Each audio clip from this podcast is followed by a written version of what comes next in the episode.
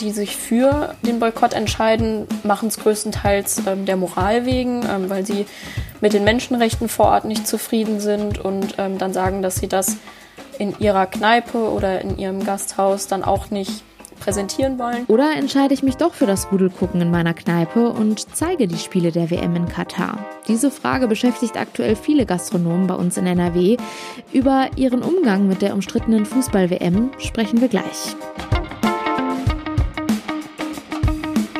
Rheinische Post Aufwacher. News aus NRW und dem Rest der Welt. Mit Julia Marchese, schön, dass ihr dabei seid. Und wir sprechen gleich außerdem noch darüber, wie ihr euer Auto fit für den Winter macht. Nächsten Monat ist es soweit und die Fußball-WM in Katar beginnt. Wisst ihr eigentlich schon, ob und wenn ja, wo ihr die Spiele verfolgen wollt? Das ist bei dieser Weltmeisterschaft nämlich gar nicht mal so einfach. Denn angesichts der schlechten Menschenrechtslage in Katar ist diese WM sehr umstritten. Auch die Gastronomen bei uns in NRW müssen jetzt überlegen, wie sie mit der Situation umgehen. Zeige ich die Spiele und setze aufs Rudelgucken in meiner Kneipe oder doch lieber boykottieren? Meine Kollegin Leonie Miss hat sich mit diesem Thema mal etwas genauer beschäftigt und bei den Wirten in NRW nachgefragt. Hallo Leonie. Hallo. Die Gastronomen hatten es ja mit Blick auf Corona wirklich alles andere als leicht in den vergangenen Jahren.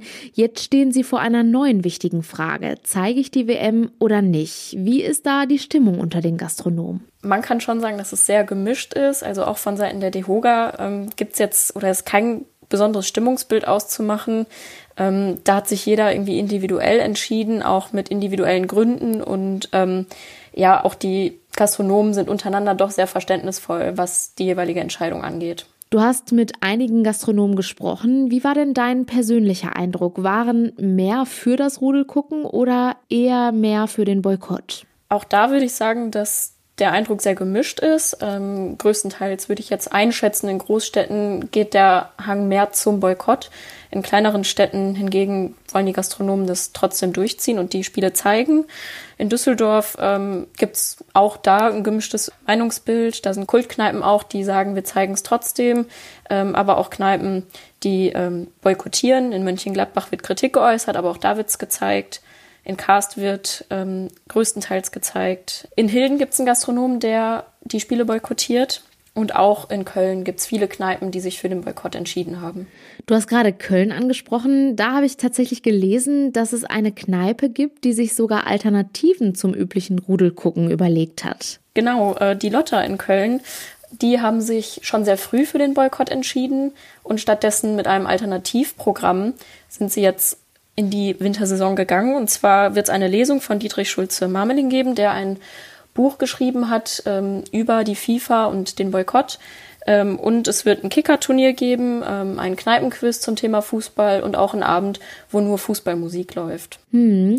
Also ich muss sagen, das hört sich auf jeden Fall nach einer ganz coolen Alternative an. Was sind denn für die Gastronomen meistens so die Gründe für die Entscheidung dafür oder dagegen? Ähm, ja, die Gründe sind auch genauso verschieden. Ähm, die sich für ähm, den Boykott entscheiden, machen es größtenteils ähm, der Moral wegen, ähm, weil sie mit den Menschenrechten vor Ort nicht zufrieden sind und ähm, dann sagen, dass sie das in ihrer Kneipe oder in ihrem Gasthaus dann auch nicht präsentieren wollen.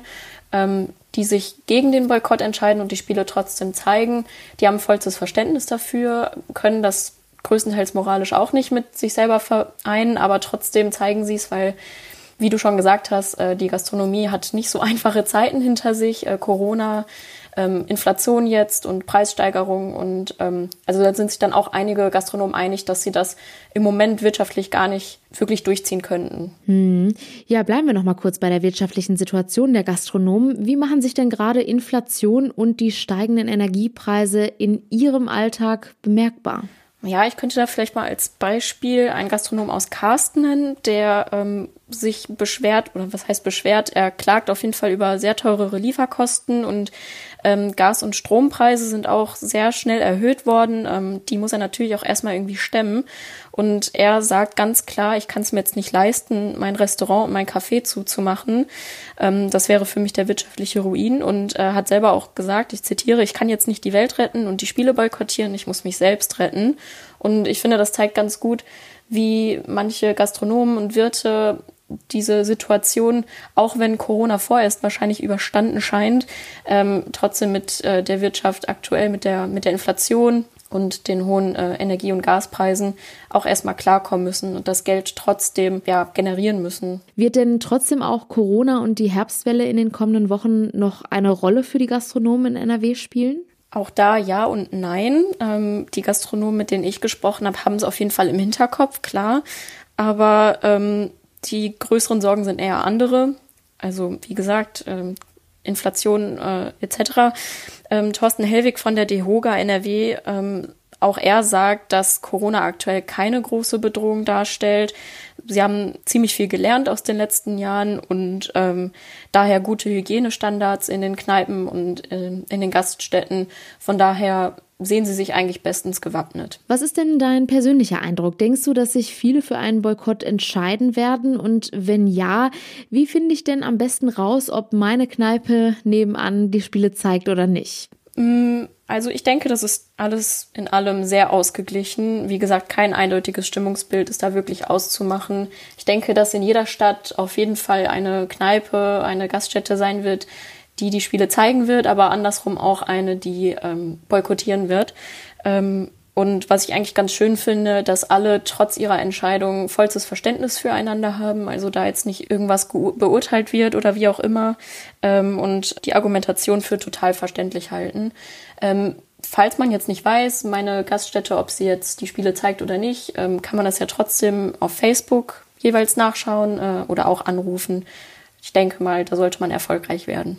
Leonie Miss, vielen Dank für den Tipp und die Infos. Gerne. Dieser Podcast ist für euch kostenlos und wenn ihr ihn mögt, dann könnt ihr uns mit einem RP Plus Abo unterstützen. Für weniger als 35 Euro im Jahr bekommt ihr Premium-Zugang auf RP Online und macht damit auch diesen Podcast möglich. Das Angebot findet ihr auf rp-online.de slash Aufwacher-Abo.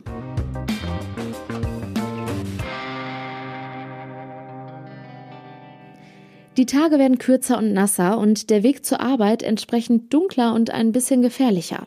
In Herbst und Winter muss man anders Auto fahren als im Sommer. Wir stellen uns jetzt zumindest schon mal mental um mit Tipps vom ADAC Nordrhein. Hallo Thomas Müther. Hallo, einen schönen guten Morgen. Wenn es dunkler und nasser wird, dann werden die Straßen ja auch gefährlicher. Was sollte man als Autofahrer beachten? Ja, absolut. Jetzt im Herbst, ähm, da werden wir immer wieder auch heftigen Regen ähm, erwarten müssen. Wir haben rutschige Blätter auf den Straßen, die Sonne steht tief oder Nebel kommt dazu. Und ähm, diese insgesamt schlechteren Straßen- und Wetterverhältnisse und auch ein jetzt, ja, man kann sagen, saisonbedingt höheres Verkehrsaufkommen, das sorgt für ein erhöhtes Unfallrisiko und ähm, deshalb sollte man vor allen Dingen seine Fahrweise auch in den kommenden Wochen jetzt an die veränderten Bedingungen anpassen heißt ganz konkret, es gibt eigentlich drei goldene Regeln für den Herbst und die lauten erstens Abstand halten, zweitens Geschwindigkeit reduzieren und drittens dann auch das Licht einschalten. Und vielleicht ein Tipp noch für den richtigen Sicherheitsabstand. Da gibt es die sogenannte Zwei-Sekunden-Regel. Funktioniert so, dass man sich ähm, am Fahrbahnrand einen markanten Punkt, Punkt aussucht. Ja, und wenn das Fahrzeug an diesem Punkt dann vorbeikommt, dann einfach langsam zählen, 21, 22 und erst dann sollte man selber an dieser Stelle vorbeifahren, sonst weiß man, der Abstand ist zu gering.